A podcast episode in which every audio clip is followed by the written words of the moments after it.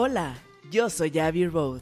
Bienvenidos a Soy, un podcast donde exploraremos temas de espiritualidad, conciencia, reflexión, meditación y sobre todo un espacio para que puedas encontrar en ti esa mejor versión que está esperando ser descubierta. Soy un espacio para ser.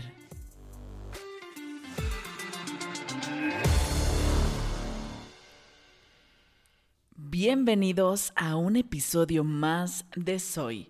El día de hoy, como ya se los había prometido, les tengo preparado un episodio sobre chakras.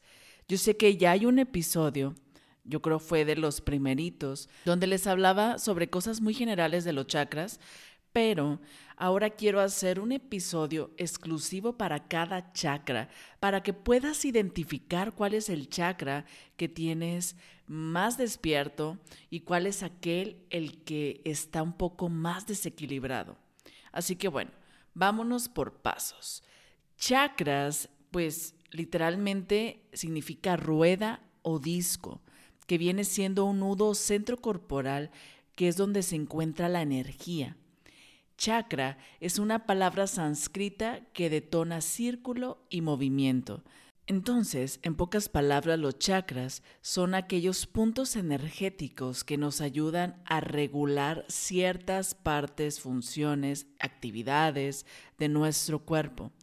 Un chakra puede tener tres partes, por ejemplo, puede estar muy bajo o muy alto.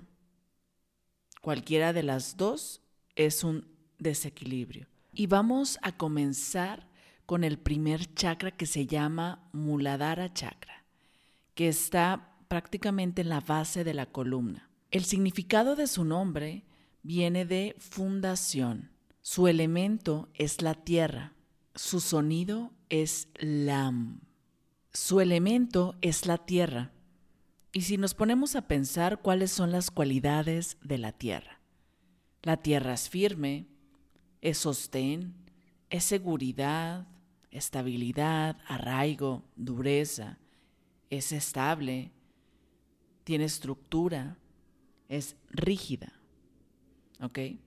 Todos los chakras también tienen un vehículo que pues normalmente lo asociamos con algún animal. El animal de este chakra es el elefante. Y si ahora nos ponemos a identificar cualidades del elefante, pues nos podemos dar cuenta que el elefante es pesado, es grande, es robusto, da pasos firmes, pero también es lento, pero es seguro. Es simple, sencillo, práctico, funcional.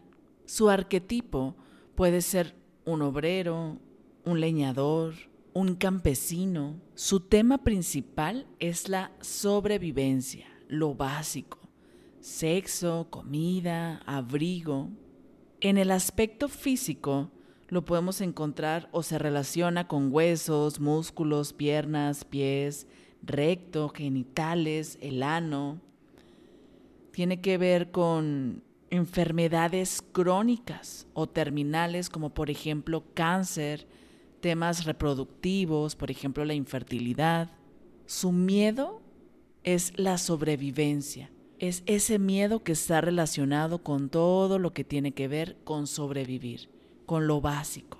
En el aspecto psicológico tiene que ver, como les había dicho, en alimento, abrigo, puede ser también eh, coleccionar cosas, ahorrar, tener esa seguridad. En temas emocionales puede haber un exceso de miedo, temas de escasez económica, y es que en realidad los temas principales pudiera ser sexualidad, alimentación, dinero. Estos son como los tres pilares. Sin estos tres no puedes seguir avanzando los demás chakras, no puedes llegar a estar en equilibrio. Es lo básico para la sobrevivencia. Y bueno, si pudiéramos hacer una pequeña evaluación para saber qué tal andas de este chakra, de entrada nos pudiéramos ir con la salud. Si tienes algún tema físico importante, por ejemplo, en sacro, pies, piernas, genitales, o sea, algún tema realmente importante, y si lo pudieras clasificar, no sé, por ejemplo, del 1 al 10, qué tan bien o qué tan mal andas en tu salud, en este chakra.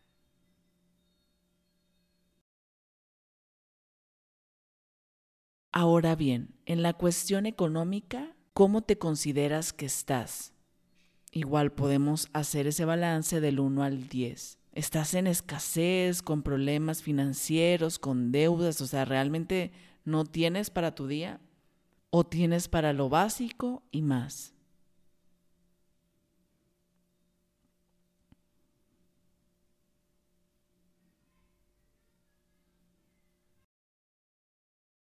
Y así podemos ir haciendo esta evaluación.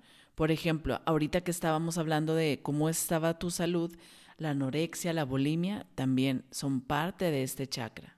Cuando una persona también es, está muy, muy en los chakras de arriba, muy en la, espiritualidad, en, en la conexión con lo superior, pero no está en equilibrio, también le puede hacer falta echar raíces, volver a ese elemento de la tierra, de la raíz, Así que con estos dos puntos te puedes dar una idea de cómo está este chakra, ¿no? Puedes sacar un promedio de estos dos y simplemente lo puedes dejar ahí. Y así puedes ir haciendo un escaneo de cada chakra para ver cuál es tu chakra que tienes más alto y cuál es aquel que tienes más bajo para poder trabajar en equilibrar el que tienes más bajo. Yo sé que todos los chakras se pueden trabajar, pero es como si fueras en tu auto y de repente te das cuenta que tienes todas las llantas bajas, pero una está ponchada. No vas a cambiar en automático las que están bajas, te vas a ir a la que está ponchada. Ya después te vas hacia otra y después hacia otra. Esto es lo mismo que queremos hacer. Primero que puedas tener un poco de información sobre cada chakra para que puedas identificar cuál es el chakra que tienes más alto, más bajo y poder empezar a trabajar el bajo el más bajo, ya después nos vamos con otro y así sucesivamente.